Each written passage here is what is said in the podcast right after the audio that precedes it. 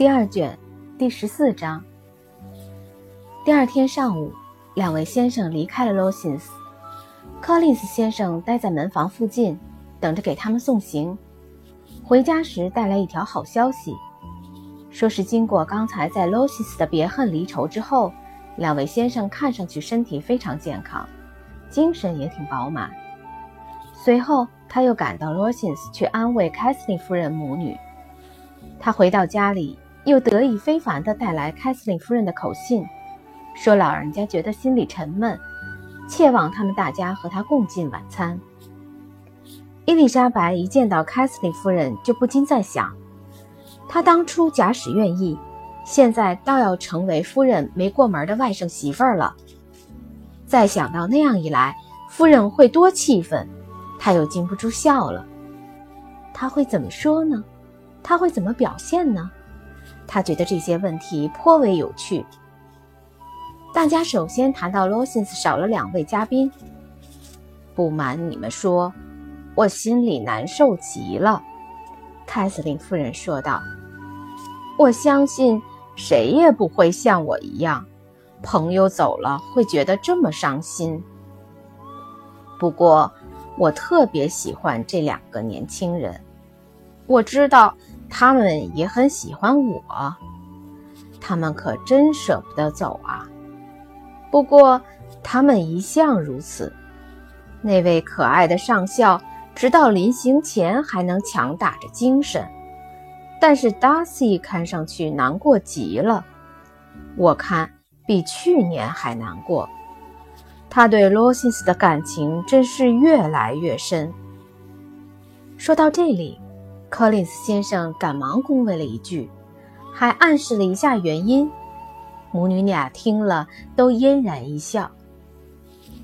吃过饭以后，凯瑟琳夫人说：“贝内特小姐好像不大开心，并且立即断定她准是因为不愿意马上就回家去。”接着又说道：“如果真是那样的话，你得给你母亲写封信。”求他让你在这里多待些日子，柯林斯夫人一定非常喜欢你和他作伴。多谢夫人的好心挽留，伊丽莎白答道。可惜我不能领受你的盛情，我下星期六一定要进城去。哎呦，那样一来，你在这里只住了六周啊！我原指望你能待上两个月。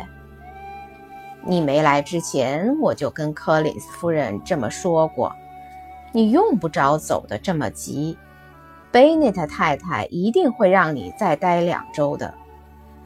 可我父亲不让我待，他上周写信来催我回去。哦，只要你母亲让你，你父亲当然会肯的。做父亲的向来不把女儿放在心上。你要是能再住满一个月，我就可以把你们两个人中的一个带到伦敦，因为我六月初要去那里待一周。道森既然不反对驾四轮马车，那就可以宽宽敞敞地带上你们中的一个。说真的，假使天气凉快的话，我倒不妨把你们两个都带上，反正你俩个头都不大。你太好心了，夫人。不过，我想，我们还得按照原来的计划行事。凯瑟琳夫人也就不便勉强。柯林斯夫人，你得打发个仆人送他们走。你知道，我一向心直口快。两个年轻小姐孤单单地乘着一车赶路，真叫我不放心。这样做太不像话。你千万得派个人送送他们，我最看不惯这种事儿。对于年轻小姐们，我们总得根据他们的身份，恰当的保护他们，关照他们。我外甥女儿赵家安呢，去年夏天到拉姆斯盖特去的时候，我非要让她带上两个男仆不可。达西小姐身为彭伯利·达西先生和安妮夫人的千金，不那样做就难免有失体统。我特别留心这类事情。你应该打发 John 去伴送两位小姐，柯林斯夫人。我很高兴想到提起这件事儿，不然让他们孤零零的自己走，那可真要丢你的脸了。我舅舅会打发仆人来接我们的。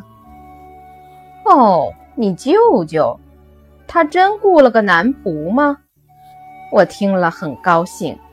还有人替你想到这些事儿。你们打算在哪里换马呢？哦。当然是在布罗姆里了。你只要在贝尔客栈提起我的名字，就会有人来关照你们的。关于他们旅程的事儿，凯瑟琳夫人还有许多话要问，而且她并非全是自问自答，因此你还得留心去听。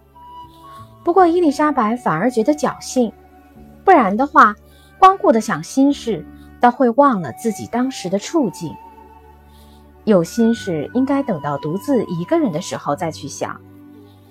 每逢独自一个人的时候，他就会尽情地想个痛快。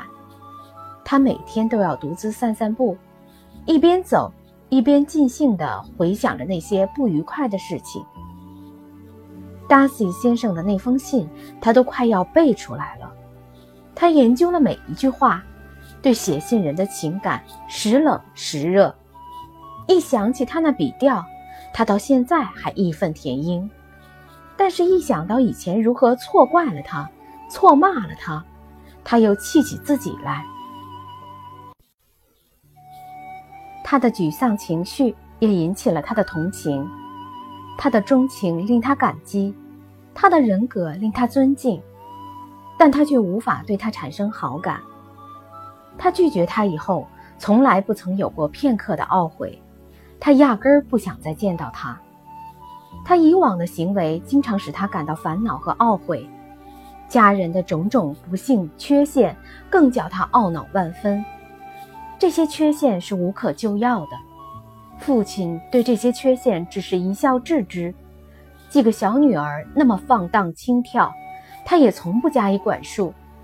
母亲本身举止失检，因而全然感觉不到这方面的危害。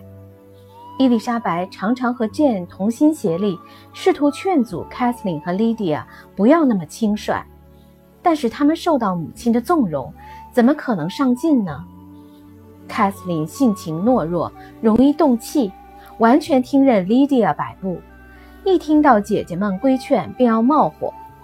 Lydia 固执任性，大大咧咧，姐姐们的话她听也不要听。这两个妹妹既无知。又懒惰，又爱慕虚荣。梅里顿一来个军官，他们就要去勾搭。再说，梅里顿与朗本相隔不远，他们便一天到晚往那里跑。他还有一桩主要心事，那就是替 Jane 担忧。Darcy 先生的解释使他对宾利恢复了以往的好感，同时也越发感到 Jane 损失之大。事实证明。宾利的钟情是真挚的，他的行为是无可指责的。万一要指责的话，顶多也只能怪他盲目信任他的朋友。Jane 遇到一个各方面都很理想的机缘，既可以得到种种好处，又可以获得终身幸福。只可惜家里人愚昧无知，行为失检，把这个机遇给断送了。想起来，让人多么痛心。他虽说一向性情开朗，难得有意气消沉的时候，但是，一想起这些事儿，加上渐渐认清了 Wickham 的真面目，心里难免受到了莫大的刺激，因而连强作欢颜也几乎办不到了。这是可想而知的。伊丽莎白做客的最后一周里，Rosins 的宴请还和他们刚来时一样频繁。最后一晚也是在那里度过的。凯瑟琳夫人又详细问起了他们旅程的细枝末节，指示他们如何打点行李，又再三敦促他们如何摆放长礼服。Maria 心想，回到房里一定要把早上整理好的箱子打开，重新整理一番。两人告辞的时候，凯瑟琳夫人纡尊降贵地祝他们一路平安，并且邀请他们明年再到亨斯布德来。德布尔小姐居然还向他们行了个屈膝礼，伸出手来跟两人握别。